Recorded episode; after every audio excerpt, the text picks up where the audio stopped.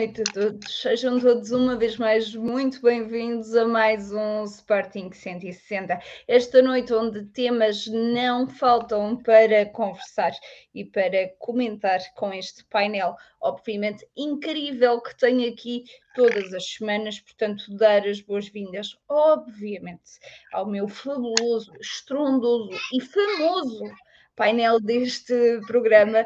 Pedro Varela, começo por ti esta noite. Bem-vindo uma vez mais. Boa noite, Mariana. Boa noite, João. Boa noite a todos aqueles que nos estão a ouvir e que nos vão ouvir. Sim, acho que, infelizmente, acho que voltamos a ter temas até. Quer dizer, não sei se são tantos temas, mas há inegavelmente um, um tema que, que, que, obviamente, vamos ter que o abordar aqui. Eu, pelo menos, um, vou falar um pouco fazer. da vitória do Sporting, que é o mais importante, e irei falar, obviamente, dentro daquilo que me perguntares. Eh, vou deixar até mais para o Castro, que tem aqui um conjunto de dados muito interessantes para, para, para, para, para analisar. E depois, claro, temos o tema que é incontornável não, não, não falarmos dele, de, do que se passou em Alvalade. Temos também a deslocação a, a Londres, que é um, é um momento importante. No espaço de uma semana vamos decidir se, estamos, se continuamos nas competições europeias ou não, porque já jogamos já na quarta-feira e depois no feriado da próxima semana. As modalidades também, não faltam aqui temas, obviamente, mas um deles, infelizmente, é um tema que vamos falar de forma negativa, negativa no sentido, de, enfim, que, não, que mais uma vez divide aqui o universo leonino e, e, que traz aqui uma série de questões, mas é inegável que tem que ser falado, até porque eu acho que é importante não só para o Sporting, até para o resto de outros clubes, e isto, e, e portanto, vamos ter que falar dele. É inegável e gostaríamos de não falar principalmente por estes, por estes mesmos motivos, mas obviamente estamos aqui para o serviço público, se me permitem a falta de modéstia. João Castro, boa noite, bem-vindo tu uma vez mais a mais um Sporting 160. Ora, boa noite Mariana, boa noite ao Pedro, boa noite a todos. Um, e vamos a isto, é uma vitória importante para comentar. Um, uns incidentes em Alvalade que já se tornam frequentes de acontecer no nosso estádio, um, modalidades, deslocação a, a Londres e, e, tudo que quiseres perguntar e, um, e, portanto vamos a isto, acho que vai ser um bom programa, acho que há, há coisas, há coisas mesmo que temos que falar uh, para não voltarmos aqui a um passado recente muito, muito complicado e, um, e, e, há coisas para ganhar. Em termos de futebol e depois também temos aqui o Grande Tigres nas modalidades, vamos a isso.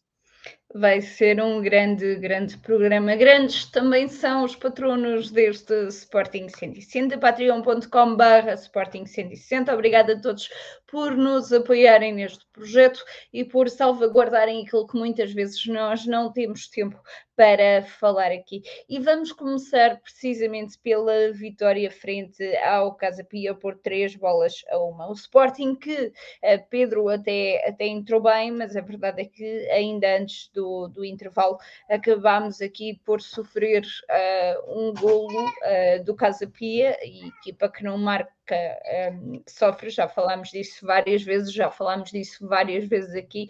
A verdade é que na segunda parte, uh, quer o Nuno Santos, quer o Paulinho, quer o, o Pedro Gonçalves acabaram aqui por salvaguardar os três pontos uh, que nos eram mais do que necessários, eram importantes de conquistar uh, no passado sábado. Sim, é, eram importantes porque um dos nossos uh, rivais, ou, ou, ou, pelo menos clubes que estão, que estão a lutar para, para, para, os mesmos objetivos que nós, tinha acabado de perder três pontos, um, embora na minha ótica o melhor teria sido o empate, porque poderíamos recuperar dois pontos a cada um deles. No entanto, um, ficaríamos a apenas eh, três pontos de, de, de Porto e de Braga. Neste caso, o Porto tinha perdido com o Benfica e, portanto, era importante a vitória. Mas, mas mais importante que isso, obviamente, é, é a vitória. E passámos o Casa Pia e o Boa é? Vista. Subimos dois lugares, passámos o Casa Pia e o Boa Vista. E o Boa Vista, exatamente. o Boa Vista que, curiosamente, nunca mais ganhou a ninguém. Eh, não, Desde que ganhou ao Sporting, nem sei. Três derrotas e um empate. Três derrotas e um empate, portanto... Um, ah, e o empate foi com o último, com o Marítimo. Exato, gastaram, gastaram tudo que tinham e mais alguma coisa um, contra nós. Mas a vitória contra o Casa Pia, eh, eh, repara, as duas, é evidente que o treinador e até o, o jogador do Casa Pia que falou na altura foi o Vasco, Vasco Fernandes, não é? Um, eles até disseram várias vezes, e o Vasco Fernandes até foi bastante elogiado pela, pela, pela flash interview que teve, mas, mas eles foram, disseram algo que é fácil de analisar. O Sporting da primeira parte e o Sporting da segunda parte, a grande diferença é uma questão de eficácia, obviamente, e é uma questão de algumas alterações que acabaram por, por, por, por surtir efeito. O Sporting só intervalo tivesse a ganhar por 3 ou 4, não seria nada de estranhar, não o conseguiu, mas depois as alterações que acabou por fazer, nomeadamente a entrada do Paulinho e, e Edwards, que ali da direita para o centro acaba por ser o lugar que ele deveria fazer mais vezes, e a própria saída do Trincão, que nós até já temos aqui falado aqui algumas vezes, às vezes parecia que era difícil tirar o Trincão, parecia que estávamos outra vez numa daquelas sendas de que um jogador parece que não pode sair do, da equipa, uh, e isso acabou por fazer toda a diferença. E o Sporting, aquilo que não marcou na primeira parte, acabou por marcar na segunda. Um, fizemos a primeira reviravolta, tantas vezes falada no, nos Patreons, no pós-jogo, com o Castro e comigo, uh, no, do, do, Castro comigo nos, nos pós-jogos, que, que, que, nunca conseguiríamos, finalmente conseguimos, uh, e isso acaba por ser importante, porque parecia que o Sporting não era capaz de, de, de mudar um resultado negativo para um positivo, e, um, e de resto, quer dizer, de resto o Sporting eh, não, é aquilo que nós temos vindo dizer, a dizer aqui ao longo dos vários jogos. A equipa é mais que suficiente para ganhar a 90%, a 95% das equipas da Primeira Liga. é preciso é ter competência, é preciso, obviamente é preciso também eh, acertar mais vezes na baliza, às vezes é preciso rematar, é preciso jogar de uma forma contrária àquela que jogamos, por exemplo, em Barcelos, quando tivemos no domingo passado. No domingo passado, não, este domingo a 8, quando, uh, para trás, não é? Domingo a 8 para trás, um, quando estivemos em Barcelos e vimos aquela miserável exibição que praticamente não rematamos, não tivemos oportunidades. E essa, essa foi a grande diferença. Contra o Casa Pia tiveste um conjunto de oportunidades, tiveste um conjunto de remates, tiveste. Uh, Achas que existiu ali um puxão de orelhas? Uh, no, no bom sentido, obviamente, não.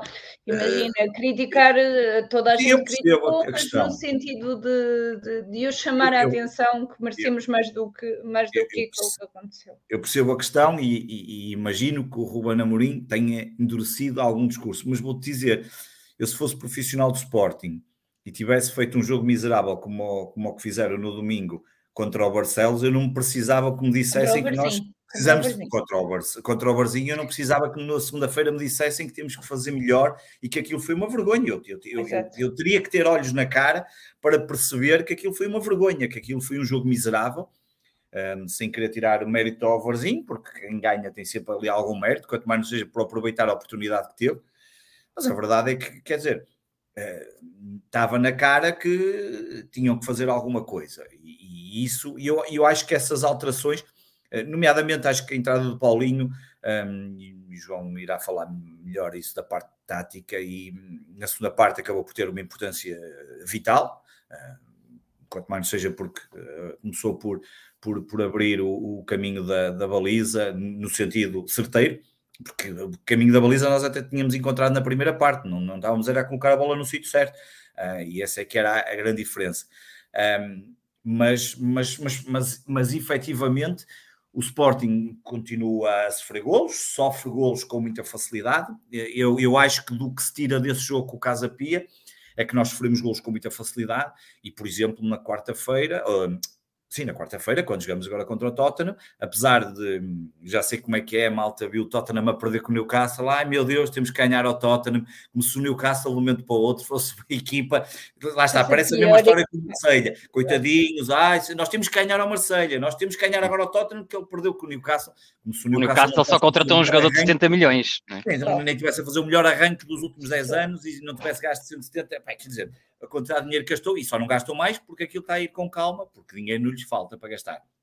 Mas a grande, eu para mim, acho que do ponto de vista defensivo, acho que vai ser muito importante, porque não, nós não podemos facilitar, porque se facilitamos, um, depois temos muito mais dificuldade de ir atrás do prejuízo e, e, depende muito como é que nós vamos motivar o adversário. Repara que o Newcastle, a primeira parte, marca os dois gols e não dá muitas hipóteses, ou seja, tira ali logo uma grande parte da motivação ao Tottenham que teve que ir atrás de um prejuízo, mas um prejuízo já, e aliás, no início da segunda parte, o Newcastle não faz o 3 porque não, não, por sorte, tinha arrumado praticamente a partida, e depois o Tottenham marca até logo a seguir o gol pelo Kane, que, que, traz, o, traz o Tottenham para o jogo. E portanto, eu acho que é aí que o Sporting tem que ter alguns cuidados, e isto eu estava a tentar ligar só aqui com o Casa Pia, no sentido em que continuamos a sofrer golos, continuamos a ser muito permissivos na, no ponto de vista defensivo, que era algo que nós éramos muito bons, e isso vai, vai, vai, acaba por ser o único ponto eh, negativo. Depois houve, houve, boas entradas, seja do Marçá, outros jogadores que acabaram por entrar, mas acabamos por, por cumprir e fazer aquilo que era o mínimo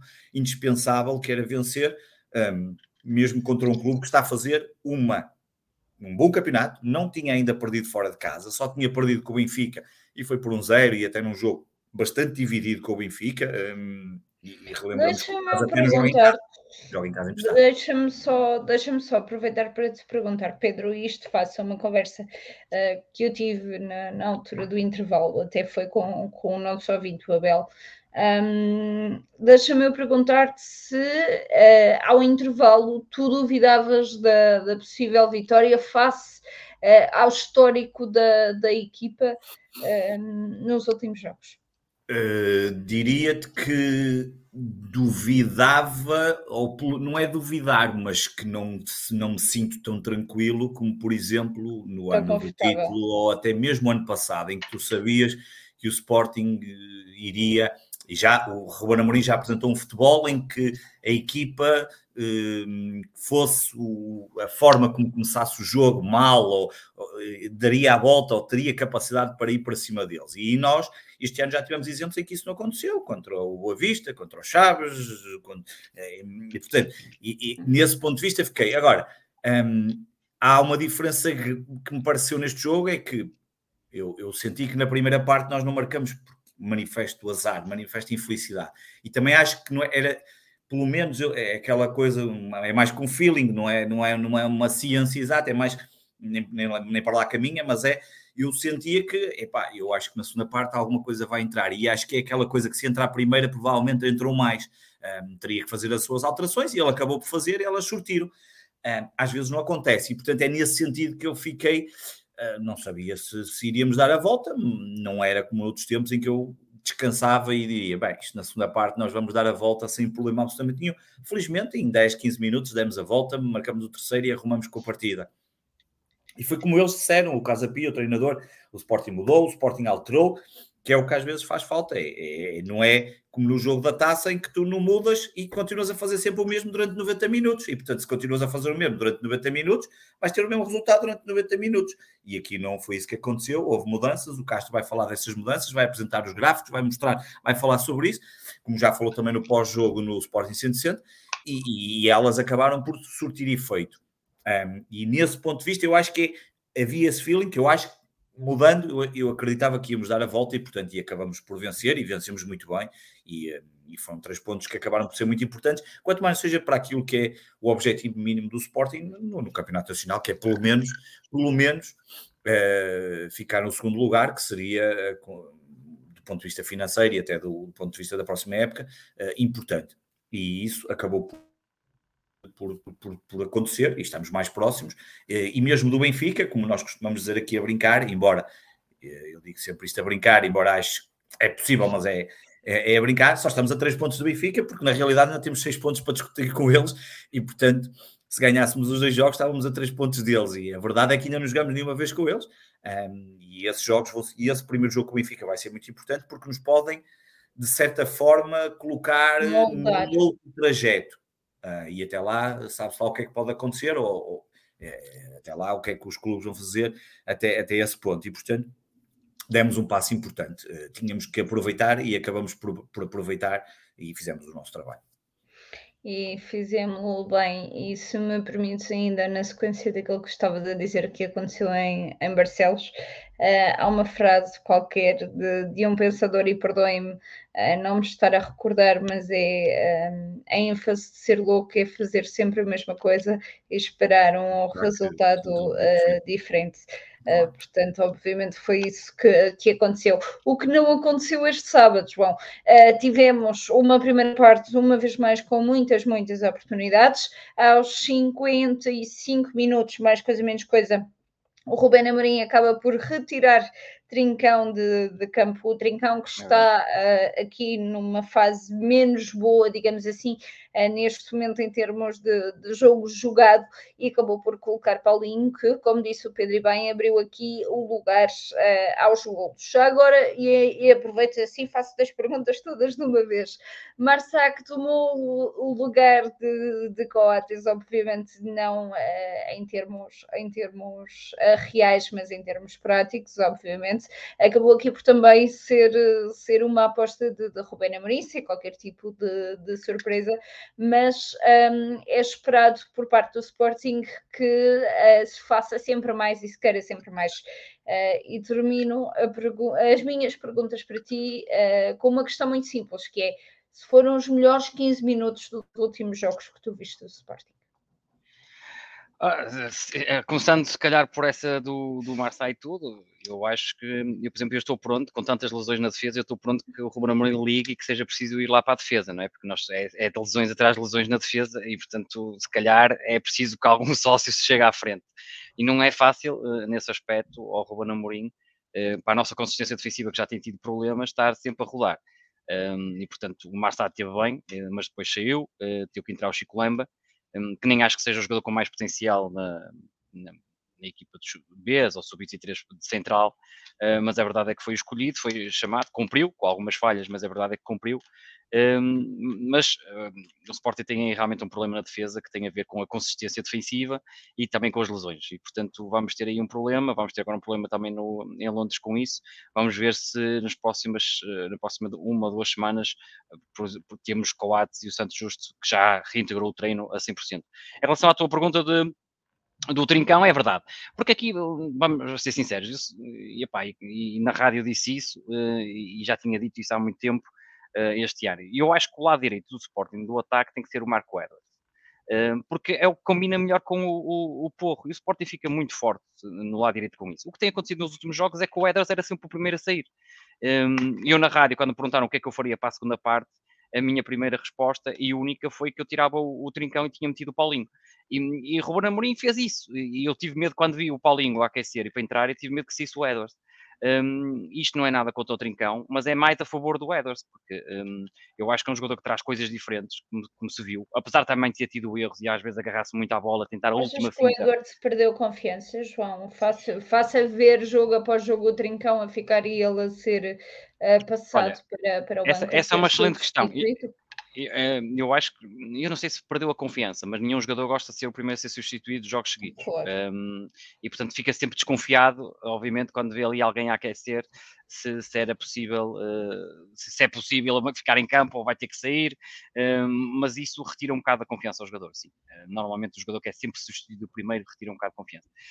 Um, não aconteceu, o Edwards depois acabou a fazer um bom jogo, obviamente há ali algumas decisões que podia ter soltado a bola primeiro, ou à segunda finta, uh, mas a verdade é que o Sporting engatou, e engatou também muito pelo mérito do Paulinho, porque não é só o Edwards ir para a direita, é ter uma referência no meio da defesa do, do, um, do Casa Pia. O Paulinho não recuou assim tanto como fazia antigamente para fazer a ligação do jogo, não era preciso. Um, acaba por ser oportuno no gol que marca, mas mais também do que o trabalho, quer, quer da associação e ligação que fez no meio da defesa do, do Casa Pia, é verdade, também fez um grande trabalho sem bola.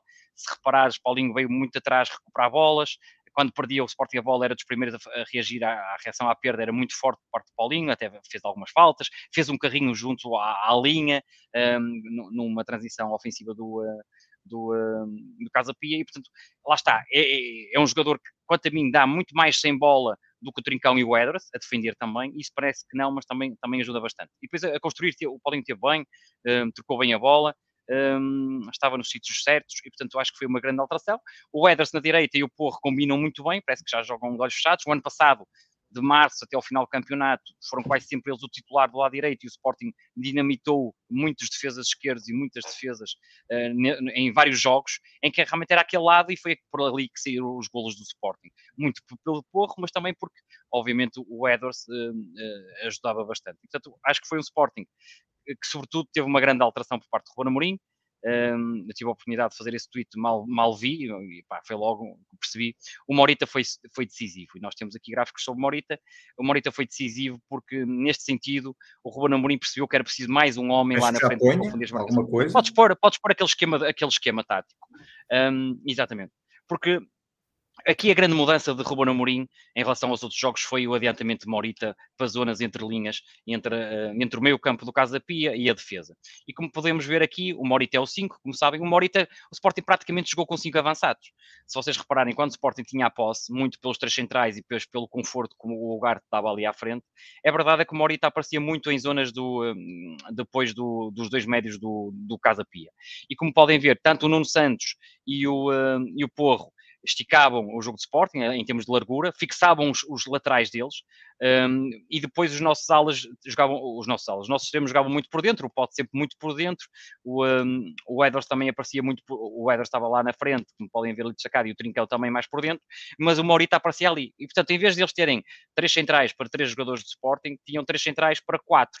Um, muito por causa da, do Morita, portanto ficávamos com 4 para 3 ali na zona entre linhas. E quando conseguimos fazer essa ligação, quando a bola chegava aos pés de Morita, obviamente eles tinham essa dificuldade, porque o Sporting tinha sempre ali uma superioridade. E, portanto, esse foi o grande esquema de Ruben Amorim.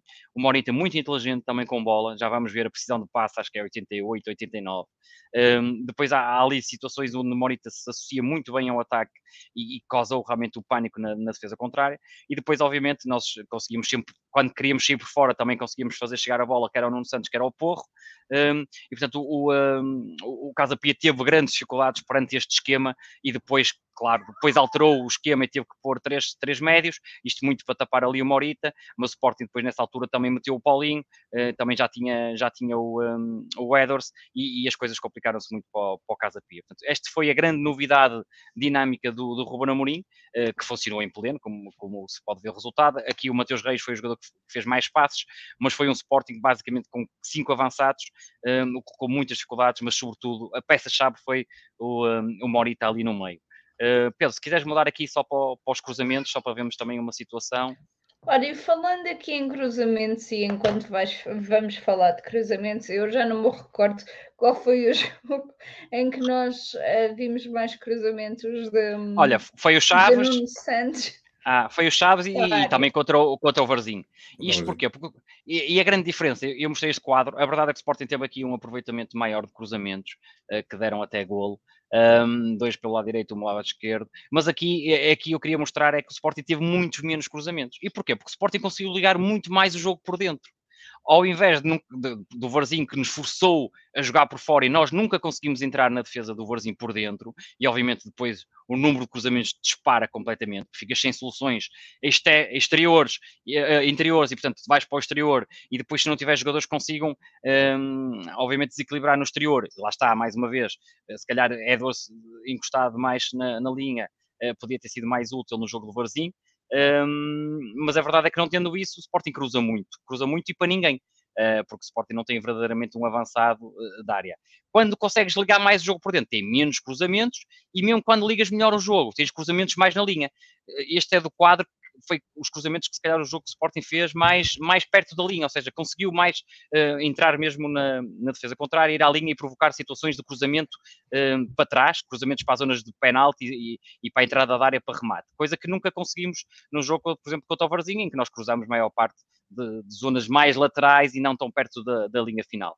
Em termos de remates, Pedro, se quiseres também colocar um, deixa-me cá ver, muitos remates dentro da área, portanto, e muitos remates, e ali, reparem a concentração, o Sporting jogou muito mais por dentro, teve os cruzamentos para a zona de finalização que eu estava a falar, para a zona de penalti e para a entrada da área, um, e o Sporting teve realmente remates, mas remates ali perigosos, que são remates, a maior parte dos remates dentro da área, uh, tens três finalizações dentro da área, um, tens aqui alguns remates fora da área, lembro-me aqui do, do Nuno Santos e um ali do Mateus Fernandes, uh, também com claras oportunidades. Temos ali, o, ali em cima da linha o remate do Porro, em que o Paulinho depois faz a recarga. E portanto o Sporting conseguiu aqui aumentar a qualidade de remate, porque quando se joga por dentro, a verdade é que normalmente causa-se mais dificuldades quando consegues isso.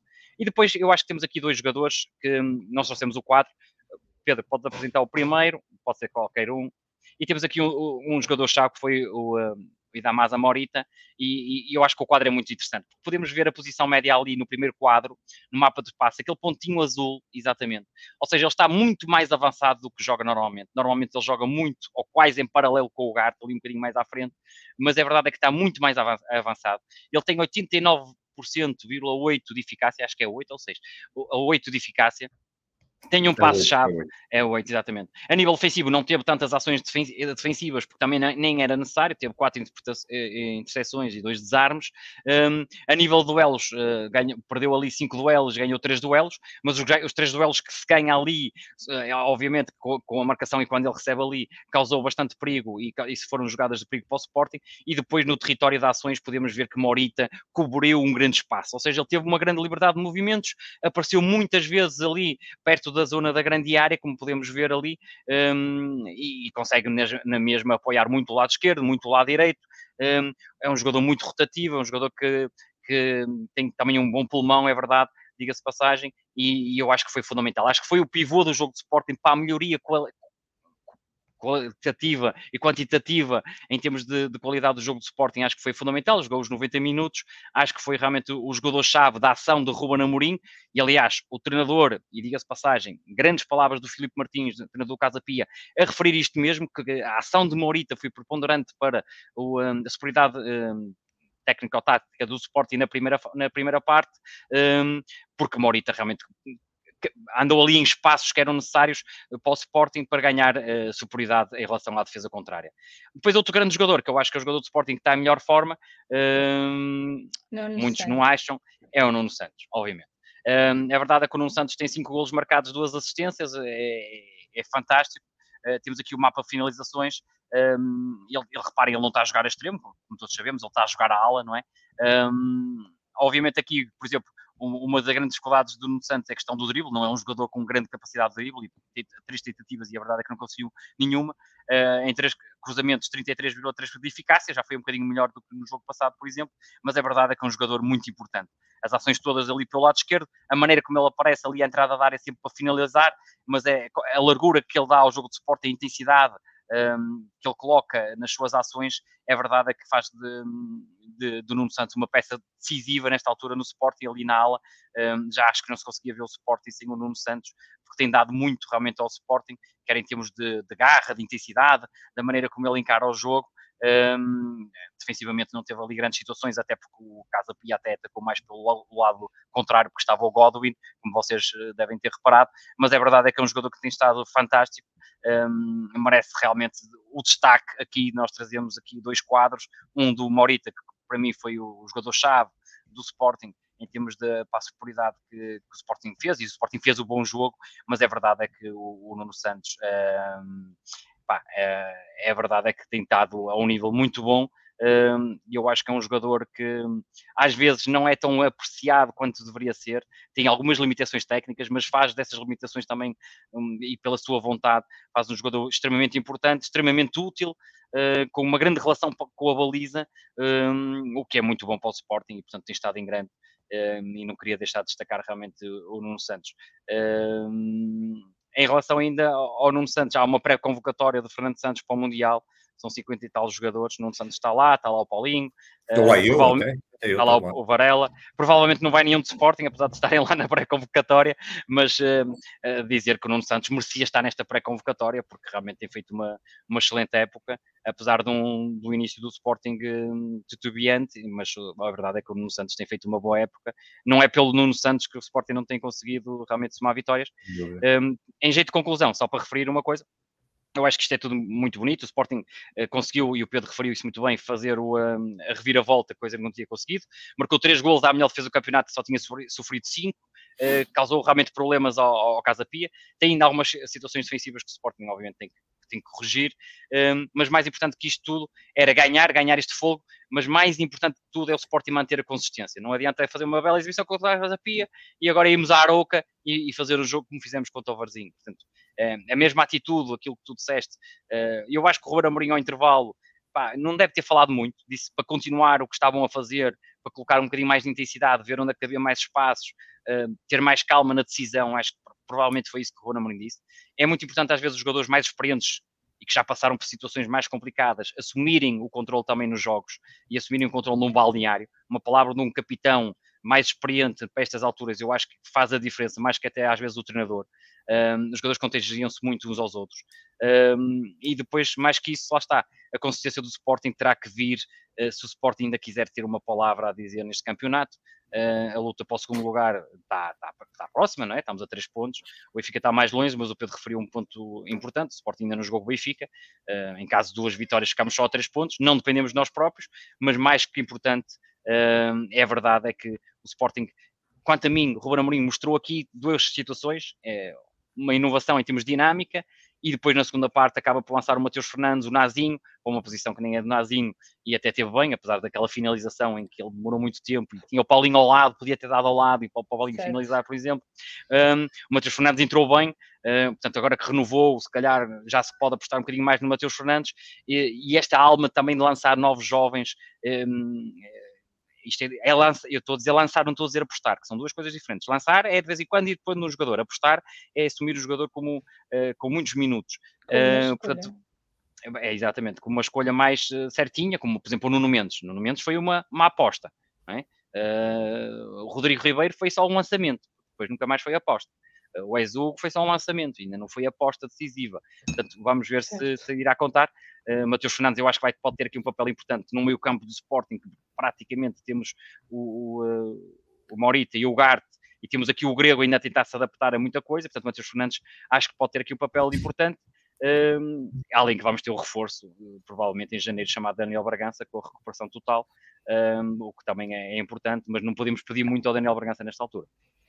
Acenda uma velinha para o Daniel Bragança, por favor, e por nós também, que agradecemos. E vamos aqui ao tema, talvez, da semana. Uh, infelizmente, por muito que nós não quiséssemos falar sobre o assunto, é um tema incontornável neste, neste universo leonino. Um, no passado sábado uh, fomos uh, 26 mil sentados na, nas bancadas. Já falámos aqui diversas vezes uh, dos números, de, de toda. De, de todo o cuidado que o Sporting tem que começar a ter relativamente aqui às assistências no estádio. Já comparámos as, as assistências no estádio com, com outros clubes mas a verdade é que uh, no passado sábado um, ehm, e após uma manifestação, porque acho que não vou, não, não estou a utilizar isto uh, no, no, pior termo, mas que depois de uma manifestação de, de desagrado uh, relativamente à lei da, da pirotecnia, um, ehm, existiu uma carga policial ehm, nas bancadas da, da Curva Sul.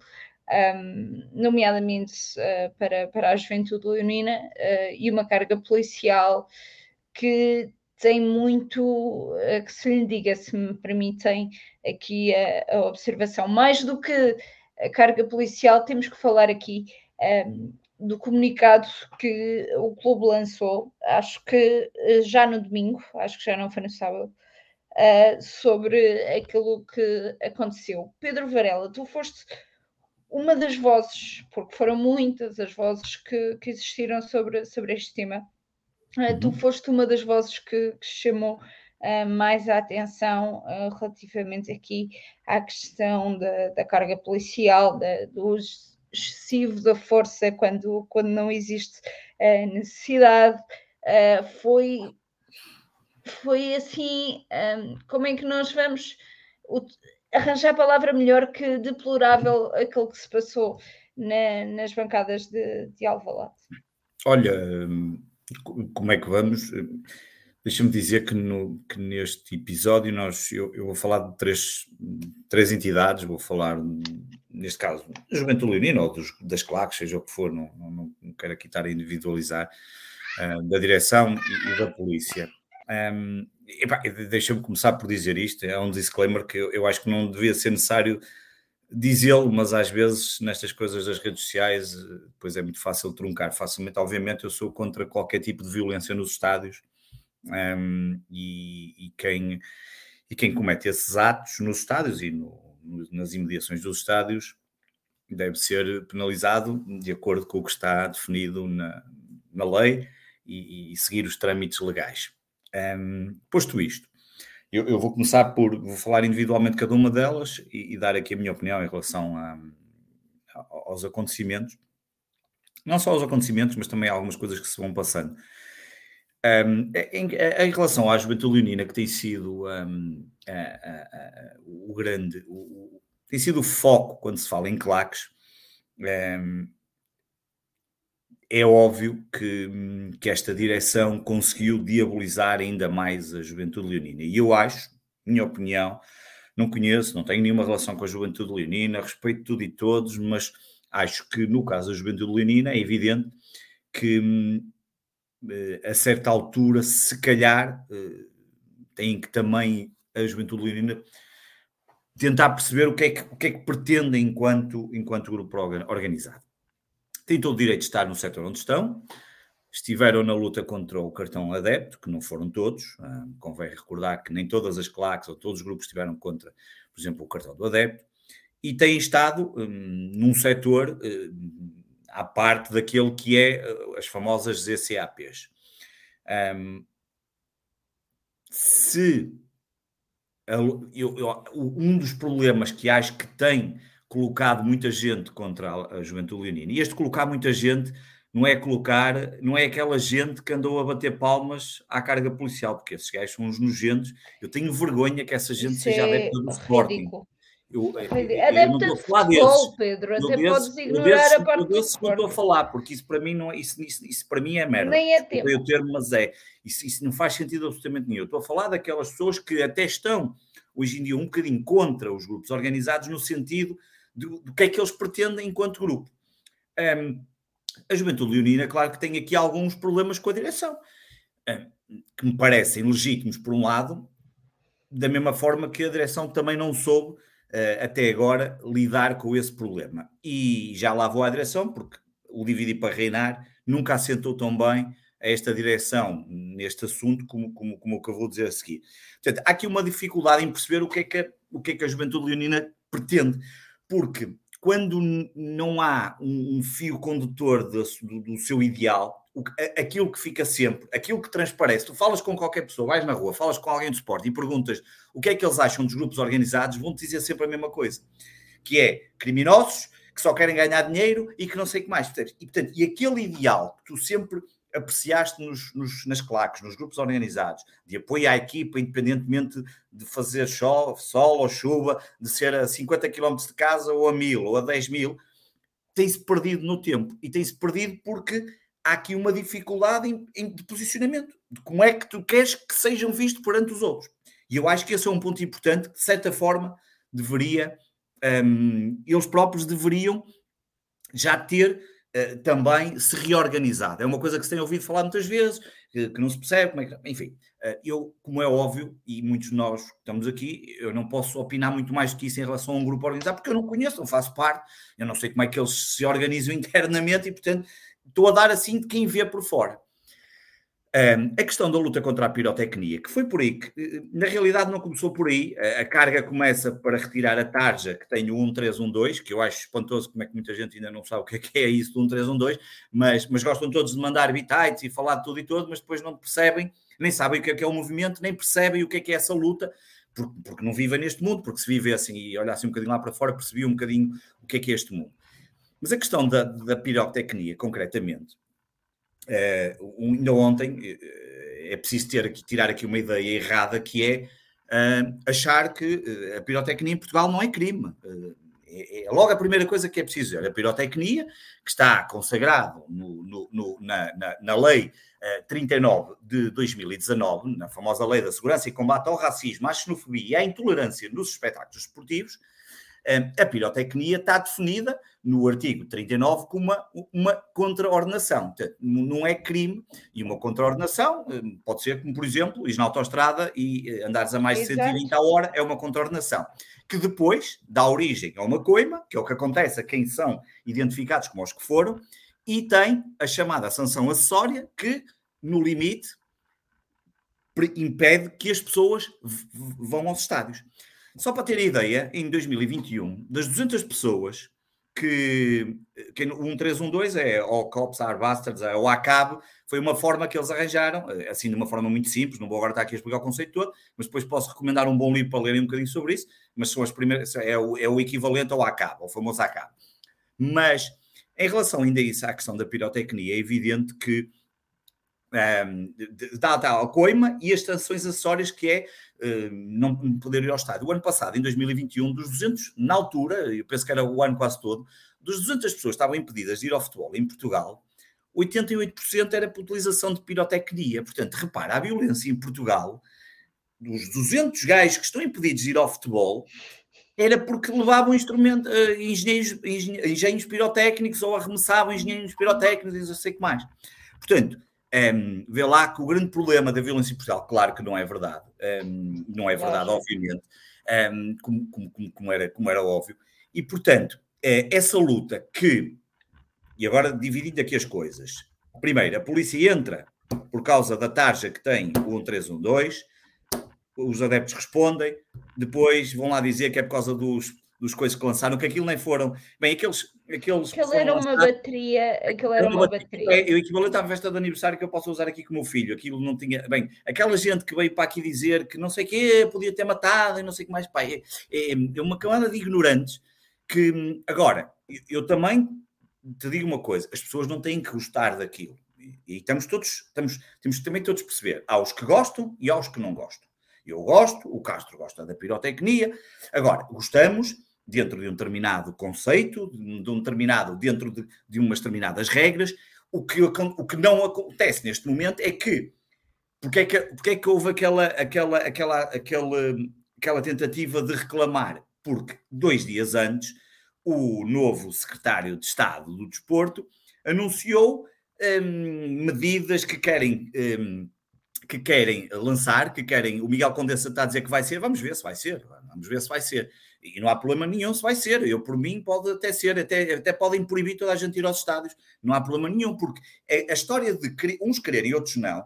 Se não houver espaço para todos, epá, os que não, não se sentem confortáveis deixam de ir. Eu não tenho problema nenhum. No dia que eu não me senti confortável e que eu acho que aquilo já não é um espetáculo de futebol e é uma ida à ópera, e sem desprimou para a ópera, ou é uma ida uh, a, um, a um espetáculo de, de outra natureza, epá, eu deixo lá, deixo de ir ao futebol, não tem problema nenhum, vivo bem são isso, e até digo mais, até acho que vivo melhor, eu tive cinco dias agora em Madrid de férias, sossegadinho, até, até, até, até vivia melhor se não tivesse que ligar ao futebol, nem ao Sporting, estou farto destas, destas, destas guerrilhas e desta forma de que depois dá naquilo que tu viste, naqueles vídeos dos anormais a bater palmas à carga policial.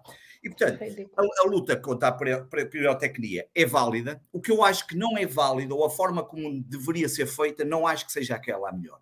Nos últimos dias estive aqui também a refletir um bocadinho sobre a questão. Eu acho que não deveria não deveria ser tão penalizadora para o Sporting, e eu acho que aí está a ser, porque a, dire... a Juventude Leonina e a direção estão pegadas, mas não deveria ser tão penalizadora para o Sporting. Mas o, o clube também tem culpa, porque o clube faz parte da Liga e a Liga é que faz as multas, e portanto, hoje em dia é mais caro uh, és mais penalizado monetariamente pela pirotecnia do que pelos insultos racistas e por tudo aquilo que nós temos visto nestes campos de futebol que são muito piores um, do, do, do, do, que lançar uns engenhos pirotécnicos e se a coisa fosse legal e tivesse umas certas regras, eh, era tudo mais fácil. E, portanto, essa questão da juventude unida. Agora, em questão da direção, epá, o programa de Varandas dizia que era unir. Epá, verdadeiramente, o Varandas nunca quis unir ninguém, porque, porque tem, tem estado. Uh, o famoso dividir para reinar nunca assentou tão bem aqui como, como, agora. Uh, há uma divisão clara entre os adeptos que, de certa forma, se identificam com, uh, com este tipo de organização ou com este tipo de viver o futebol e os outros que querem ver de outra forma. Oh Pedro, eu... mas permite-me permite aqui interromper-te para te dizer que esta política de, de Frederico Farandas já acontece desde o início. Eu, eu sim, pessoalmente, início, e claro, corrijo-me corrijo se eu estiver errada, mas eu acho que acabou por acalmar um bocadinho uh, com, o facto de, de, de, nós sermos campeões nacionais. Claro, claro. A divisão clara sempre existiu. Mas, ó oh, Mariana, eh, mesmo com o título, eh, a verdade é que eh, é óbvio que tu não vês. Repara uma coisa, há bocado estavas a falar do comunicado. O, o Sporting até poderia pôr no comunicado alguma coisa relativamente um, à juventude leonina ou ao grupo organizado. Até podiam ter um parágrafo no final a dizer mas o, o, forte do comunicado tinha que ser a vergonhosa atuação policial, a carga excessiva. E não foi. Uh, não foi. Uh, não, não estão minimamente preocupados, nunca estiveram. Uh, já vieram com a história do protocolo. Eu aconselho a ouvirem o que disse o Cebola ainda no Spaces de sábado à noite, ou aconselho a ouvir outros que já fizemos sobre isso. E, portanto, na verdade, verdadeiramente nunca quiseram. E há esta divisão cada vez maior e está, está patente. Tu vais ao estádio de Alvalade e, e basta ir para alguns sítios, mudas de bancadas ou mudas de locais no estádio e tu tens diferentes sensibilidades. E isso não há mal nenhum. Não há mal nenhum, desde que depois se consiga coexistir e, e coabitar dentro do mesmo espaço. E neste momento isso não está a acontecer. O Sporting acaba por ser prejudicado. Um, esta direção, nesse sentido, faz um comunicado miserável. A polícia tem uma atuação miserável. Aquele comunicado da PSP é vergonhoso, porque aquilo não tem lógica absolutamente nenhuma de dizer que foram eles mais do que ninguém. Sabem perfeitamente porque é que entraram na bancada, sabem porque é que tiveram aquele excessivo comportamento porque, porque é excessivo, porque não faz sentido dizer, ah, porque poderiam uh, lesar e não sei, não podiam lesar nada. É engraçado como agora a polícia já sabe tudo e podia lesar e podia matar. No outro dia, quando os gajos foram um, do Aiduk Split, entraram por, por, um, por, uh, por, por, Guimarães adentro, não sabiam que eles vinham de Lisboa, nem sabiam que vinham do Porto, coitadinhos. Aí já não sabiam nada, nem sabiam que no outro Sim. dia 70 e tal adeptos do Marseille alugaram carrinhas aqui no Porto. Tiveram que ser os adeptos do Sporting que estavam informados e que trabalham, que sabiam essas informações informações é que tiveram que as passar à polícia. Portanto, esta lógica, o, o, o, que vive aqui, claro que a polícia, e eu, eu, eu quero polícia nos Estados, eu quero, eu quero me sentir seguro e sou a favor que a polícia esteja dentro do Estado. Não sou a favor desta ótica de entrar por uma, por, uma, por uma bancada e varrer tudo e todos de forma indiscriminadamente, sem ter lógica nenhuma, sem seguir um mínimo de coerência nem um mínimo de bom senso. E repara que um, ehm, não só, obviamente, a atuação da polícia, que, que, que obviamente, um, ehm, em situações que fossem mais complexas, eu percebo que isso fizesse sentido. Um, ehm, agora, naquele caso concreto, uh, há, há, ali um, um, um, excesso de atuação que, que, que, tem, que vem de cima. E vem de cima porque eles podem fazer, eles fazem aquilo porque estão legitimados não só pelas, pela política, porque a política é quem, em que a certa altura é quem manda, uh, obviamente, uh, a política, uh, neste caso, dois dias antes, quem tutela toda esta questão que pode mudar a lei, está, está a dizer que não, eles são os criminosos. Repara que ainda hoje se falou em penas de prisão. Bem, eu vi penas de prisão para pessoas que utilizam engenhos pirotécnicos maiores do que pedófilos, do que, do que sei lá, criminosos, de coisas absolutamente inacreditáveis. Enfim. Quer dizer, o país às vezes tem aqui autênticos problemas gravíssimos de, de gente que rouba, que faz coisas inacreditáveis e de repente parece que o, o mundo parou, uh, e nomeadamente o Jornal Record tem sido vergonhoso, porque é a voz da direção, e se, se havia dúvidas que é a voz da, da direção, está a mostrá-lo, é vergonhoso, são textos absolutamente vergonhosos, eh, hediondos, eh, que não fazem sentido nenhuma, nenhuma, eh, não, não, não, faz sentido, não faz sentido absolutamente nenhum aquilo que, que, que, estão aqui a passar, estão apenas a ser papagaios da direção. Quando, na realidade, eu ia dizer aqui uma coisa que o Miguel Morgadinho disse, o Tadeia hoje faz um excelente texto no seu, na sua é incrível. Eu concordo, evidentemente concordo com essa ideia do eh, que, na verdade, todos têm culpa. Claro que sim, claro que sim. Eu acho que aqui não há isentos de, de culpa.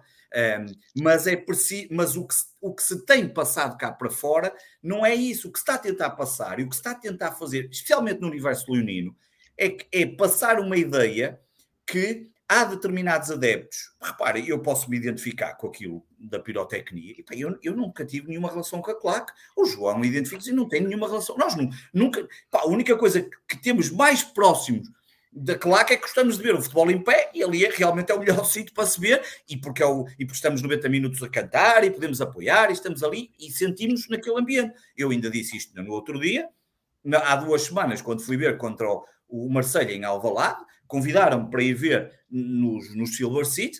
Epá, eu vi a primeira parte sentada, que a segunda já não consegui, até por questões de saúde, ah, mas eu estava eu, eu, eu ali, eu, eu, não, eu não, era, não é o Pedro Varela que está habituado a ir ver ao jogo e que gosta. Eu, eu prefiro estar ir ao Bessa, como já me aconteceu, e se calhar vi 30% do jogo, porque me desviei 70% do tempo das bandeiras que estava ali, mas eu prefiro estar ali do que estar sentado a ver na central. Não temos que ser todos iguais. Agora, temos é que ser capazes de coexistir. E para mim o ponto importante aqui é esta coexistência. É que não só não somos capazes de coexistir, como a direção não tem, não tem feito nada para que seja possível coexistirmos todos os adeptos, os que são a favor de um determinado um, forma de ver o futebol, outros que são a favor de outra forma de ver o futebol, e isso eles não têm, não têm ajudado absolutamente nada. Um, repara que o Nuno Balinhas, na brincadeira, na brincadeira mas, mas sacou uma muito bem. Portanto, no domingo fazes um comunicado absolutamente atroz e na segunda-feira vais para o LinkedIn e para as redes corporativas fazer um texto e um vídeo todo bonito sobre a inauguração da nova tribuna VIP em Alvalade, tribuna presencial que é patrocinada para a fidelidade. Nada contra, e bem, até estavam lá duas pessoas que eu conheço, são nossos clientes, mas, epá, sabes, percebes, percebes os pesos e as medidas. No domingo, no domingo desculpem-me o, o palavreado, aqueles cabrões que, que amem massacrar os cabrões que estão ali, que só fazem as neiras, não sei o que mais. E na segunda-feira estamos aqui, nós, os, os seus doutores, é que temos aqui uma nova tribo. E, e, e, e, eu gosto dos dois lados, percebes? E a mim, porque, porque a mim não me vou. Eu, eu não sou da juventude leonina nem sou da direção. Eu gosto de sentir os dois lados, gosto das duas coisas. Percebo a importância do corporate, percebo a importância dos patrocinadores, mas não gosto que queiram que este lado seja superior a este e queira comer este, como está a ser na maior parte do futebol mundial e do negócio internacional. E não há mal nenhum, pode ser este o caminho. Epá, não contei comigo, paciência, e um dia isto deixa de ser Sporting 160 e fica a ser só, sei lá o quê, outra coisa qualquer, uh, seja o que for. Nós, nós gostamos de futebol, nós gostamos de, de, um determinado aspecto. Se não é possível coexistir com esse aspecto e se querem diabolizar e se querem transformar, atenção que eu não estou aqui a falar se a Jubelo é ou se o diretivo ou se o coisa, se vendem dinheiro, se é candongas, eu não sei o que mais. Porque isso é tudo muito bonito. Mas esta direção ia assinar os protocolos depois por aquilo que toda a gente sabe, um, acabaram por uns deram, outros não, portanto, eh, também iam para lá para o, para o, pacote. Portanto, isso já é outro assunto, é um assunto completamente diferente, é um assunto que já devia, já devia estar há muito tempo resolvido. Não fomos capazes.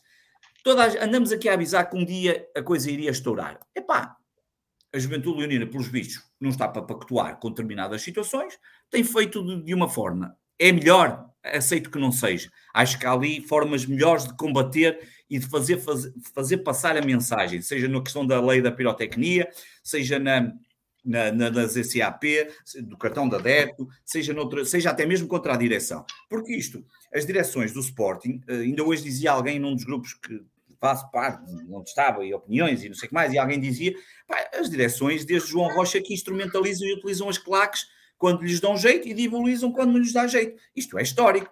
E, portanto, também achar que isto é, só, só, só usa quando dá jeito e deita fora, tipo pastilha elástica, também um dia tinha que dar mal. Uh, e se calhar, eh, se calhar até esse modelo tem que ser reinventado e tem que ser alterado. Agora, o que se passou em Alvalade, mais do que tudo, foi uma carga policial excessiva que só acontece em Alvalade. Só acontece no pavilhão João Rocha. Nós também vimos no pavilhão João Rocha já este ano, também cargas excessivas, que tu não vês no pavilhão da Luz, tu não vês no pavilhão do Porto, no Dragão Caixa, e que tu não vês nos outros estádios do outro país. O Porto deflagrou eh, coisas, não sei que coisas foram, se foram eh, tochas, se foram potes, seja o que for, contra o Benfica. Epá, não, não e o Benfica também. É claro que o Benfica pôs lá, pot, uh, pôs lá, é, pôs lá luzes do Dragão. Sim, isso não entrou lá nenhuma.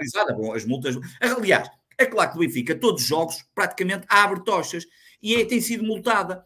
Epá, tu não vês o Rui Costa todos os dias a vir falar disso, ou todos os dias a, ter, a é querer ser. Epá, se o Federico Varandas quer, quer se candidatar para o Prémio Nobel da Paz, eu não tenho nada contra, que o faça. Está, seu pelos vistos até já foi nomeado aí para uma coisa qualquer da corrupção. Nada contra, acho que é um tema muito importante. E, agora, de um momento para o outro, querer transformar um conjunto de adeptos, que eu não sei se são muitos ou poucos, até podemos ser só meia dúzia deles, podemos ser só meia dúzia que gostamos de um determinado tipo de futebol, que é o futebol que eu estou habituado, que o meu avô me ensinou a ir aos estádios e a adorar. Pode ser só isso, podemos só ser meia dúzia e se calhar vai acabar e os outros, e qualquer dia, é cadeiras de couro em todo o lado, braços para meter as pipocas, eh, garrafas de champanhe, e está tudo bem, e quem quiser vai ver o futebol assim. Agora, não me parece que seja isso que está a acontecer 26 mil pessoas em Alvalade. O Estado da Luz e do Dragão não estão com esta porcentagem de lotação nos coisas. E não podemos dizer que o Porto está a fazer muito melhor campeonato que nós. Não, está mais três pontos do que nós. Na Liga dos Campeões nós até estávamos melhor a certa altura. Portanto, acho que isso é, enfim, um sinal claro que, não, que, que, que, as coisas não estão assim tão bem.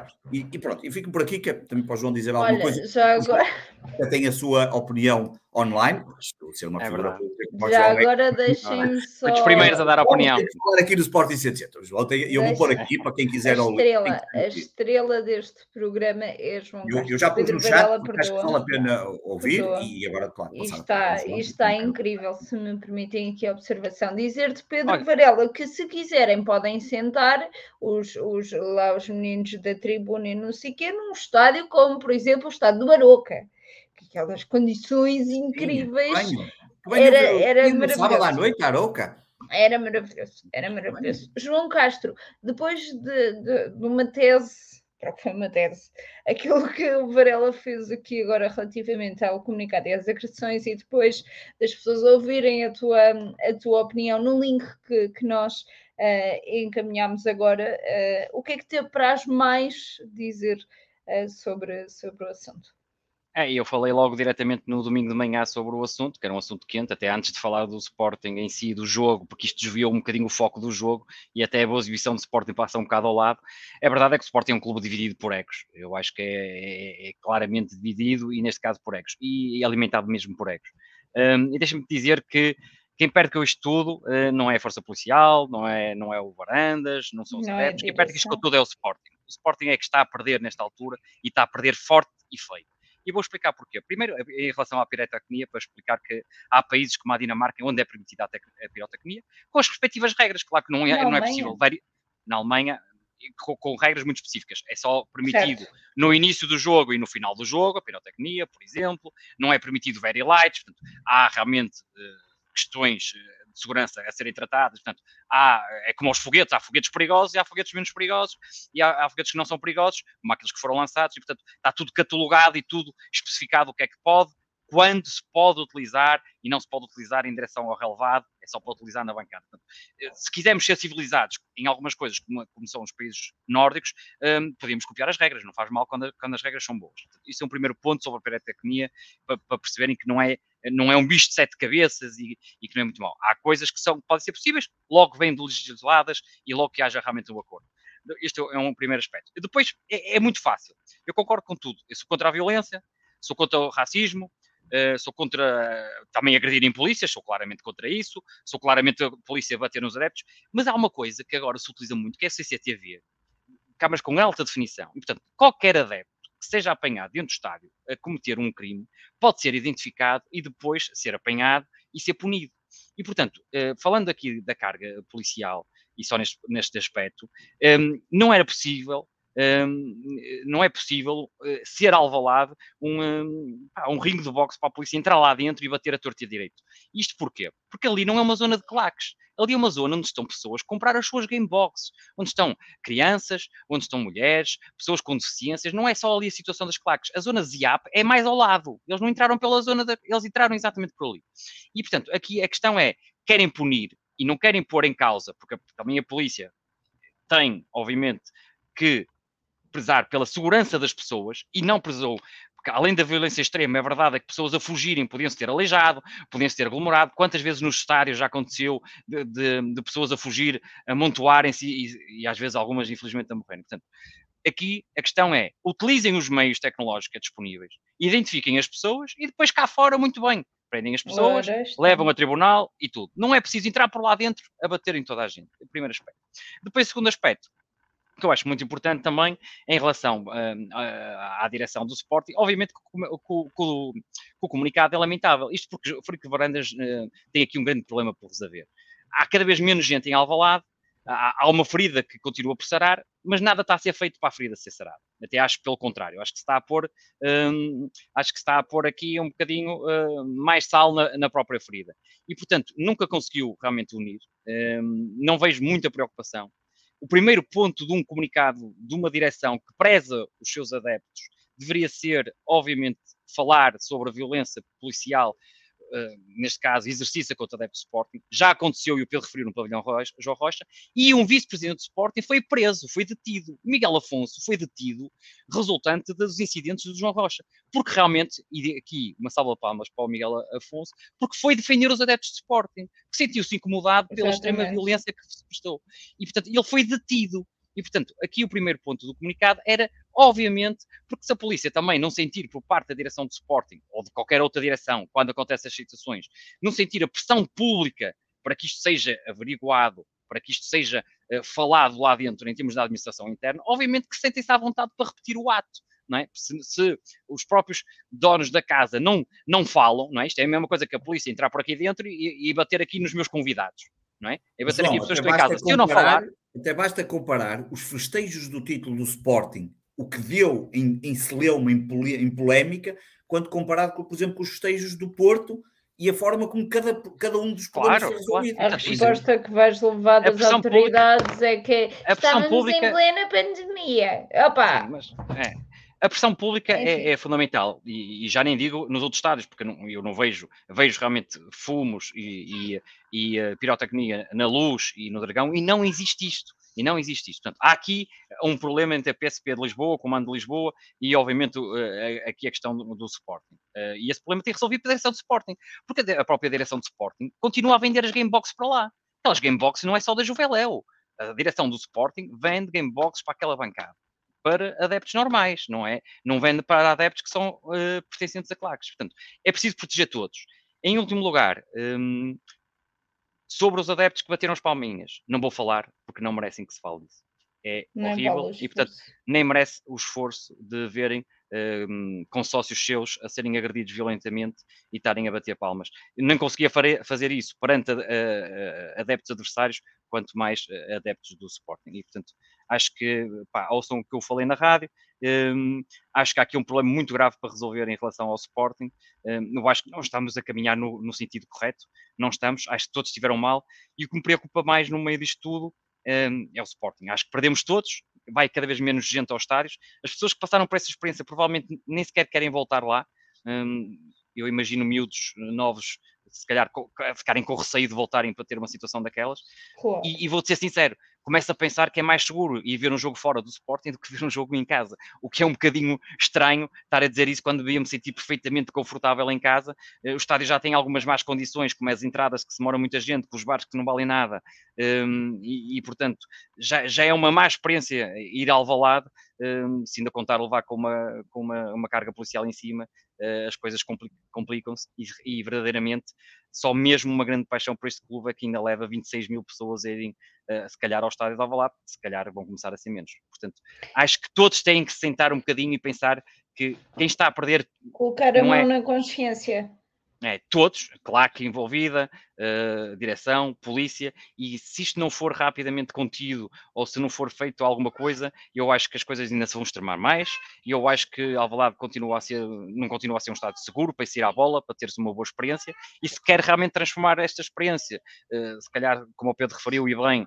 em termos de ópera, pá, se calhar é, é, é, demolir aquela bancada, construir um hotel, fazer ali uns camarotes, um hotel com quartos com vista para o estádio, e o tal problema resolvido. Ora, está. E a verdade é que o programa já vai longo, mas uh, não podemos aqui avançar para. Deixa-me só, oh, Mar Mariana, deixa-me só, dizer, deixa só dizer uma coisa. Mandar um beijinho aqui e um abraço para o meu primo, o Diogo, de Lisboa, de 7 anos, que está-nos a ver e que. Um beijinho, Diogo! E pronto, que é ginasta do Sporting e, portanto, mandei-lhe um beijinho para ele uh, e a irmã também é ginasta do Sporting e, e hoje está-nos a ver e ficou muito contente. Grandes, de, grandes atletas. De ver o primo grandes, aqui grandes no YouTube. Muito bem. Estava eu a dizer que o programa já vai longo, ah, mas não podemos avançar para as notas finais e para uma pré-antevisão. Obviamente, depois o, Pedro e o João vão fazer a antevisão como deve de ser no, no Patreon, mas uh, não podemos avançar sem termos aqui o resumo das modalidades pela voz e pela imagem do Tiago Boa noite, João. Boa noite, Pedro. Olá a todos os ouvintes do Sporting 160. O handball disputou a quinta jornada no Campeonato Placar Handball 1 no Pavilhão Municipal Comendador Adelino Dias da Costa, em Avanca, tendo vencido a Artística da Avanca por 33-26. Numa primeira parte bastante segura, com o Léo Maciel a fechar a baliza e uma defesa 6 bastante reativa, que transmitiam confiança para o ataque, onde o Sporting parece cada vez mais confortável a jogar com o seu pivô. 7 gols de vantagem ao intervalo, que deram para gerir, para gerir na segunda parte, gerindo minutos antes do confronto europeu, frente aos austríacos do Alpla, e Salvador Salvador está a crescer esta época e acabou o jogo como nosso melhor marcador com 6 gols e Valcosac juntou-lhe mais 5. Destaque também para o regresso de André José após 8 meses de recuperação de uma lesão e que entrou para marcar um livre de 7 metros, sentindo assim o gostinho de voltar aos jogos. O basquetebol teve dois jogos a meio da semana, no confronto europeu na Hungria, para a segunda jornada do grupo de G da fase de grupos da FIBA Europe Cup. Vencemos o Cormende por 98, 90, 99, 98. Foi uma vitória verdadeiramente épica, pois o Sporting perdia por 4 pontos a 13 segundos do fim, mas Lovot saca dois triplos da cartola, sendo o último um buzzer beater e o Sporting ganha um jogo que parecia perdido para todos. Quanto ao jogo, foi equilibrado do princípio ao fim, tendo sido um jogo de ascendentes e parciais alternados. O Sporting esteve novamente muito bem ofensivamente durante grande parte do jogo, mas defensivamente sentimos algumas dificuldades em defender a linha dos 3 pontos e as entradas para o sexto. As trocas defensivas constantes e a pressão 2 contra 1 um nem sempre funcionam e abrem buracos defensivos que por vezes levam a lançamentos fáceis, a lançamentos fáceis ou, a facilidade, ou com uma grande facilidade para atacarem o sexto. Mas quando a pressão funciona, catapulta a equipa para a frente e a nossa confiança sobe em flecha. O Sporting dominou as tabelas do princípio ao fim, termina o jogo com 15 roubos de bola e ótimas percentagens de 2 e 3 pontos. Travante voltou a encher a folha estatística com 18 pontos, 6 ressaltos, 4 assistências, 5 faltas e 3 roubos de bola. Lova fez os triplos decisivos e 21 pontos e 4 assistências, mas o jogador mais eficiente do jogo foi Diogo Ventura com 12 pontos, 9 assistências, 5 roubos de bola e apenas um turnover. Bons jogos também por parte de Ivica Radictes, Ricardo Monteiro, João Fernandes e DJ Fenner. No fim de semana, sexta jornada da Liga Betclic, fomos até a Jogueira eh, no Conselho de Aveiro vencer o Jogueira por 92-78, talvez devido ao cansaço dos constantes jogos europeus, foi preciso o intervalo para o Sporting conseguir encontrar o seu ritmo. Dois primeiros períodos muito bons por parte da equipa de Aveiro, que foi-nos sempre colocando dificuldades e esteve quase sempre em vantagem. Depois de regressar dos balneários, o Sporting foi demolidor e com um parcial de 27-12 no terceiro período, praticamente arrumou com o jogo. O último quarto foi mais de gestão do que propriamente outra coisa, embora aqui e ali o Jogueira tentasse ameaçar aproximar-se. Pela sexta vez em nove jogos esta época, o Sporting marcou mais de 90 pontos, sendo em outros dois em que não conseguiu marcar 90 pontos, fez 89. Voltámos a ter 52 pontos a vir do banco, a fazer mais de 20 assistências e a roubar mais de 10 bolas, tendo também terminado o jogo com ótimas percentagens de lançamento. O jogo foi ótimo de ver, bem disputado e o Jogueira vendeu a cara à derrota e valorizou imenso a nossa vitória. Fenner com 19 pontos, Lovet com 16, Armut com 14 foram fundamentais. Futsal, quarta jornada no fim, na da semana, frente ao Azemei, no pavilhão João Rocha, vencemos por 10-1, vitória 400 para Nuno Dias no Sporting e que forma de conseguir, uma belíssima exibição após o empate na luz, com Diogo Santos a abrir cedo o marcador e Cavinato a fechá-lo já no final, fazendo assim um póquer num jogo praticamente sentido único, onde os oliveirenses apenas ameaçaram através de saídas rápidas de tempos a tempos. Cavinato marcou 4, Eric, Merlin, Sokolov, Diogo Santos, Hugo Neves e estava marcaram todos um e Pauleta assistiu duas vezes. No fim de semana, a terceira jornada, fomos até ao Conselho de Oeiras vencer os Leões de Porto Salvo por 4-1, numa primeira parte que terminou empatada, mas mostrou um Sporting sempre com um sinal mais. Guita subia imenso, os Leões procuravam sempre contra-atacar com rápidas transições, castigando as perdas de bolas ofensivas do Sporting, mas foi mesmo Guita a marcar numa jogada criada por si, após uma defesa na baliza do Sporting. A equipa da Oeiras acabou por empatar de grande penalidade, que na realidade não existiu. O 1 igual ao intervalo era um pouco penalizador, pois podiam ter perfeitamente havido mais golos. Na segunda parte, o Sporting corrigiu as falhas ofensivas, conseguiu, atra através de uma característica jogada de Merlin, adiantar-se no marcador só que os Leões não desarmaram no jogo e iam ameaçando sempre que podiam, mas acabaram mesmo por sofrer o 3-1 sem, já sem guarda-redes na baliza, para pouco depois sofrerem o 4-1 final após uma belíssima jogada coletiva. Vitória importante num pavilhão habitualmente difícil e que antecede a participação na main round da UEFA Futsal Champions League da próxima semana. Guita Merlin, Pauleta e Neves marcaram os gols do Sporting. O voleibol feminino disputou a quarta jornada da primeira fase da Liga Lido no pavilhão municipal de Lameiras, em Vila Nova Famalicão, tendo vencido o AVC por 3-0 com os parciais de 8-25, 16-25 e 10-25 foi um jogo sem qualquer história, como indicam os parciais, e onde Rui Costa conseguiu rodar a equipa e dar minutos a quem necessita. Já diz Geraldo que está a fazer um início de época sensacional, terminou com 12 pontos e foi a nossa melhor pontuadora. O voleibol masculino disputou a terceira jornada da primeira fase da Liga Una no pavilhão do Castelo da Maia eh, e tendo perdido por 3-0 com os parciais de 25-22, 25-23 e 25-18. Foi uma derrota humilhante pelo resultado e sobretudo pela exibição. Tudo aquilo que vimos de bom na pré-época Foi-se.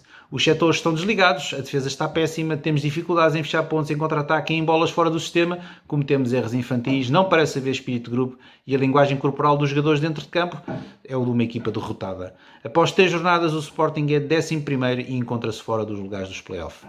É tudo por agora, saudações leoninas a todos, digas alto. E está então mais um resumo das, um grande, grande resumo, obviamente, das modalidades pela voz e pela imagem do Tiago Botelho. E meninos, como eu disse bem, o programa já vai longo, portanto vai haver pré-jogo, digamos assim, no Patreon do Sporting 160. Passamos aqui para as notas finais e eu sei que o Pedro tem uma nota aqui mais demorada, portanto vou começar pelo ah, João. Vai contar um casamento, meu, ele vai contar um casamento. Olha, não te ouvimos, Pedro Varela, és capaz ah, de... Não, vai ser rápido, não vai ser rápido não, não, não vou contar, não, não, não vai ser rápido. A minha nota final vai para. Vai para. para Olha, passou-me à frente, o gajo passou-me à frente. É sou eu ou é o João? Não, começa pelo João e o gajo disparou. Ai, vai, não, diga, desculpa, lá, primeiros mais velhos, vai lá, primeiros mais velhos, vai lá. Este programa é incrível, meu Deus. Eu nem ouvi, nem ouvi. Foi não, foi não. João, João, As minhas são muito curtas, ó Pedro. As minhas são muito curtas. Deixa-me aqui só. Agora estava-me a rir com isto, porque ele, ele chegou aqui, zoom, arrancou. Espetacular momento. Olha, deixa-me dizer-te, os 10 gerações era uma das notas finais, era o João Mansos, campeão nacional de triatlo, tinha aqui apontado graças ao, ao, ao 3 gerações, um, e, e, as minhas notas também aqui era para, para a renovação do Ziki, também o Passou já renovou, e o Ziki, e o, vídeo de, e o vídeo da renovação é muito bom, é muito bom mesmo, e portanto é, é, uma nota muito positiva, e depois a minha nota final, não tendo nada a ver com o Sporting, mas eu gosto de trazer sempre uma nota que não seja do Sporting, o, o final louco do campeonato argentino, quem ontem conseguiu ver na Sport TV, só para vocês terem uma ideia, um, o Boca podia ser campeão. Um, ontem, até acho que foi. Não, foi ontem. Foi ontem que eu estive a ver à noite. Foi ontem, já passava meia-noite. Foi ontem, Sim. foi ontem. Não, se calhar não. É sim, sim, foi ontem. É foi ontem. E, um, e uh, eu, o Boca e o, e o Racing estavam a lutar para ser campeões. Curiosamente, os maiores rivais desses dois clubes do Boca é o River, como sabem, e do Racing é o Independente. O Independente ia, ia jogar contra o Boca Juniors e, portanto, se empatasse ou ganhasse uh, fora no La Bombonera, podia dar o campeonato ao Racing. O Racing jogava em casa no El Cilindro contra o River e a verdade é que correu aquilo. Não podia haver mais Sporting, aquilo só nos podia acontecer a nós. Só me lembro do Deportivo da Corunha, ou seja, o Independente, o grande rival do Racing, consegue empatar no La Bombonera 2 a 2 um, ehm, e, portanto, bastava o Racing ganhar ao River. Uh, o Racing estava 1-1, portanto, e, depois o Racing aos 88, 88 minutos falha um penalti e o River ainda vai ganhar o jogo. E, portanto, hoje, se forem ao Twitter do River e no post da vitória, estão lá milhares de adeptos do River chateados porque a dizer era o único jogo que queríamos que perdessem para o Boca não ser campeão e vocês foram ganhar. Uh, portanto, uma grande história uh, que se calhar vai dar uma série ou vai dar um filme porque foi fantástico. Ontem, os minutos finais, eu estive a ver os dois jogos, andava a mudar para o lado e para o outro feito maluco, mas é isto: futebol é, é, é uma loucura. Assim, e ontem, é, ontem foi uma loucura e pá, parabéns para o campeonato argentino que foi, foi, foi estrondoso até ao fim e fica para a história esta vitória do Boca. Pedro, e foi mesmo. Agora sim, arranca, Pedro. Não, não, eu, eu, eu, vou ser rápido, vai ser rápido, senão já tomamos aqui muito tempo. Eu, eu, eu eh, na realidade, aliás, nos últimos dias, quem me acompanha no Twitter eh, sabe que eu tenho que, que falei um, especialmente da presença do, do, Vicente Pereira, que é nosso nadador um, de natação adaptada. Os campeonatos mundiais de, de natação, uh, natação adaptada, neste caso de síndrome de Down, que é o DISO, uh, aconteceu em Albufeira. Portugal teve a sua melhor participação. Uh, sempre uh, conquistou um total de 32 medalhas, só foi superado pela Grã-Bretanha, que foi o, o, país mais medalhado com, com, com 50 medalhas. Portugal conseguiu as tais 32 e, e o Vicente Pereira um, é evidente que há mais atletas, eh, mais atletas, alguns deles do Sport e dos outros clubes, mas o Vicente Pereira diz-me um bocadinho mais, um, apesar de não o conhecer pessoalmente, mas conheço, conheço os pais. Um, já privei há muitos anos com eles, inclusive até era o que eu estava a dizer em off. Cheguei a ir ao casamento do pai, Nelson Pereira, e foi pelo pai que eu acompanhei. Era o casamento que o João Castro dizia há pouco. Exatamente, mas, mas, mas acompanhei e há muito tempo que não, que não, que não, que não falo com eles, eh, mas, mas acompanhei mais próximo porque um, ehm, tocou-me um bocadinho mais porque, porque eu, quando tive o meu primeiro filho, um, chegou-se a, chegámos a, a, pensar que ele na altura também ia ter síndrome de Down e foi um momento complicado. E portanto, quando imagino, e na altura, as discussões que eu tive com a minha mulher para perceber o que é que iríamos fazer, e estava tudo em cima da mesa, e portanto, quando vejo um, neste caso, o Nelson e a Susana, que são os pais dele, e, e, e a forma como, como, como, como o Vicente tem, eh, tem vivido a natação, nomeadamente no Sporting, um, e a forma como ele foi evoluindo e, e, se tornou este, este nadador incrível. Inclusive, ontem tive a oportunidade de ver um bocadinho da gala, porque o Nelson transmitiu no Instagram, um, foi eleito o melhor nadador da competição. e, portanto, nós costumamos dizer que para se esbaterem estas diferenças, porque são pessoas que têm diferenças com, para nós, eh, temos que falar delas, temos que as mostrar que são iguais a nós eh, e, que são, e, que na realidade fazem as mesmas coisas que nós fazemos, eh, nas condições em que são, cada um nas suas condições. Olha, faz melhor que eu. Nada melhor é, que eu. É, melhor que eu, faz certeza. É, é evidente que não podemos pôr no mesmo, na mesma piscina pessoas que são diferentes, mas obviamente temos que tem, tem, temos que lhes dar estas condições para que sejam, para que sejam vistos exatamente de igual forma de todos. E, portanto, Portugal não só teve essa excelente participação, o Vicente Pereira teve, inclusive eles foram capa do Jornal do Sporting, uh, estou muito curioso para ver se, entretanto, vai haver algo mais, uh, porque eu acho que depois nas redes sociais o Sporting não passou não, não, passou muita informação. Eu sei que às vezes nos passa tudo e, e, nós reclamamos muito quando não passa a informação que nós queremos que passe, um, ehm, e também não é fácil passar tudo mas, mas gostava de, de, de, deixar esta nota porque, porque é algo que me tocou um bocadinho nestes últimos dias, por ter visto e por ter acompanhado, vi todos os dias consultava o Instagram do, do pai para ver se já havia novos resultados, as folgas, quando as medalhas que foram conquistando, e, pá, e, é, um nadador incrível. E, o Vicente teve no ADN. Teve no ADN, sim, exatamente. E, e portanto, é, é, é, é, a minha nota final por estes resultados fantásticos e por, por, e por mostrar, um, ehm, não sei se tiveram a oportunidade de ver, mas quem puder pode ver as imagens, até mesmo indo ao site da Federação Portuguesa de Natação e no YouTube, uh, e ver, porque foi uma participação incrível das medalhas, recordes do mundo, um, da seleção nacional, e, e, ver a alegria daqueles, daqueles, daqueles miúdos um, é, é absolutamente contagiante, e portanto era a minha nota final relativamente a estes, estes grandes campeões que foram que representar Portugal no Campeonato Mundial que aconteceu em Albufeira.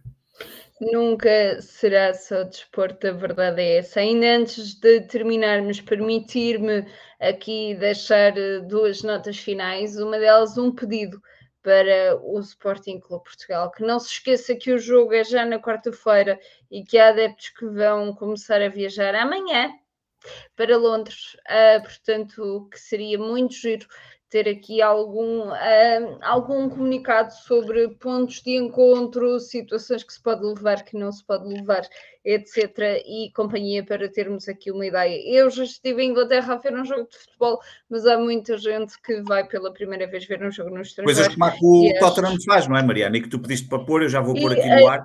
Está, está. O Tottenham, eu já ponho, eu já ponho. O Tottenham tem aqui uma plataforma que, Pedro, corrige-me se eu estiver errada, mas acho que se chama Ask Spurs, onde Sim. basicamente tem um guia para os fãs de, de dos away games, onde Sim, tem o que é que pode entrar, o que é que não pode entrar, o que é que temos, o que é que não temos. Isto uh, já tem alguns anos, é verdade, mas obviamente tem toda a informação que é, que é aqui necessária, está disponível no site do Tottenham, portanto basta procurarem Ask Spurs uh, ou uh, Away Supporters Tottenham, que aparece logo o guia com toda a informação de acesso ao estádio acesso ao que pode entrar, um, os cuidados a ter, tudo isso, portanto, está tudo, tudo muito, muito bem informado. Um, relativamente aqui também às minhas notas finais e aproveitar, obviamente, aquilo que, que estavas a dizer, Pedro, para dizer que na altura em que saiu a 1906, numa das edições também aproveitámos para falar aqui Sim. da natação adaptada e foi incrível a forma como um, eu comecei a perceber esse mesmo desporto, que é um desporto que acho que é muito giro nós falarmos hoje, é muito giro dizer que o Vicente é um grande, grande atleta, é muito giro dizer que o Diogo é um grande, grande atleta, um, mas não nos podemos lembrar deles só quando, quando eles têm medalhas. Acho que todas as vezes e todas as viagens que os pais fazem, todos os esforços, uh, todas as, as, as idas uh, a campeonatos, tudo o que diga respeito aqui à manutenção, se me permitem a expressão, de um atleta de alta competição, como é o caso deles, um, temos que nos lembrar deles sempre. E assim termina então as minhas notas finais. Obrigada, Pedro, obrigada, João, e obrigada a todos aqueles que nos estiveram a ver e a ouvir. Obrigada também a todos aqueles que nos vão ver e ouvir ao longo desta semana. Até quarta-feira, a quem vai a Londres. Obrigada a todos. Viva o Sporting Clube Portugal. Viva o Sporting. Viva o Sporting.